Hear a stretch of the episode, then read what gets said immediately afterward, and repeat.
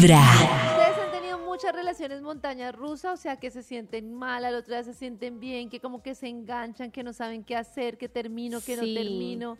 Llevo dos años en una montaña rusa. Necesito Oh. que me ayudes. ¿Cuánto? Nata. Oh. Dos años. Pero Nata, una duda. Bájate, ¿Él lo Dos bájate sabe? ya, años y qué dos mareo. meses. ¿Él lo Bájate ya, que mareo.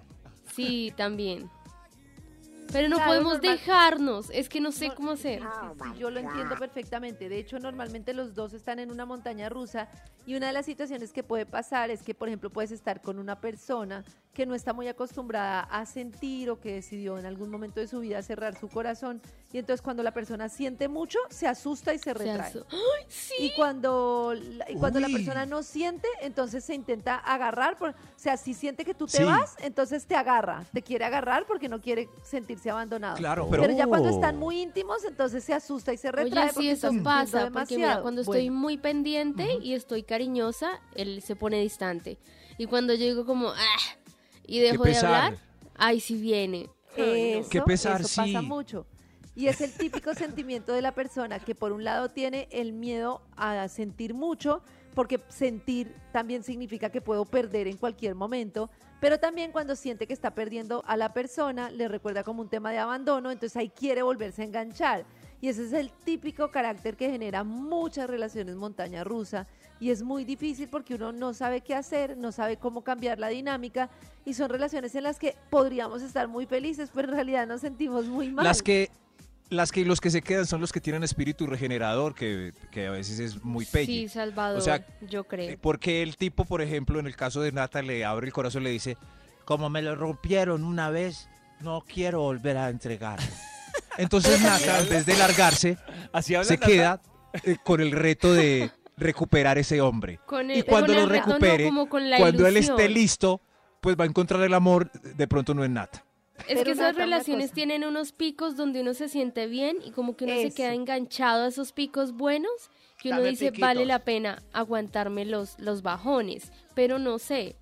Ah, el sexo Estoy bueno te aguanta los totalmente de bajones. acuerdo con Nata. No, Maxito, que la persona cuando está abierta y confiada es tan chévere y se pasa tan bien que uno se queda enganchado a que quiere perpetuar ese sentimiento y Sí. quisiera que las cosas se estabilizaran en una en una esa idea. situación positiva.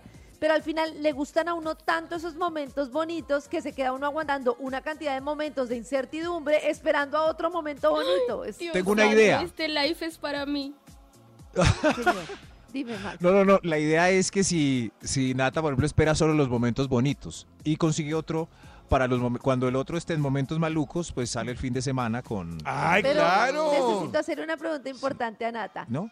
¿Tú, desde tu perspectiva, sientes que la otra persona se asusta y se retira o llega y después se, se agarra, verdad? Pero tú crees que a ti te esa pasa lo persona mismo? me lo dijo. ¿Sí me entiendes? ¿Tú crees que a ti te pasa lo mismo?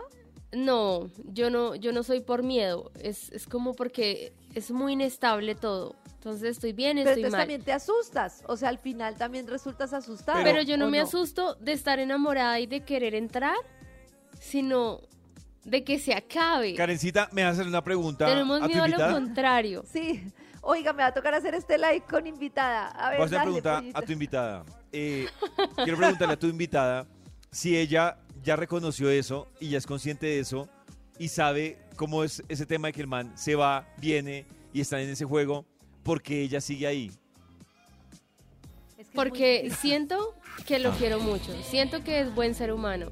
Entonces El la respuesta, la respuesta a lo que Karen te preguntó es sí. Finalmente también estás acostumbrada a ese juego de estar Claro, ahí. a mí Sí, me ha ya me acostumbré.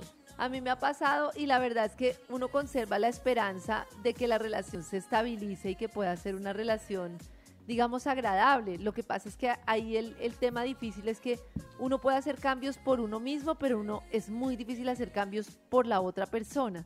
Entonces al final le toca a uno como hacer una evaluación de si el paquete completo, o sea, de sentimientos vale la pena. Nata, el paquete Ay, completo. tiene un paquetote. con Vibra en las mañanas. Paquetote. están hablando?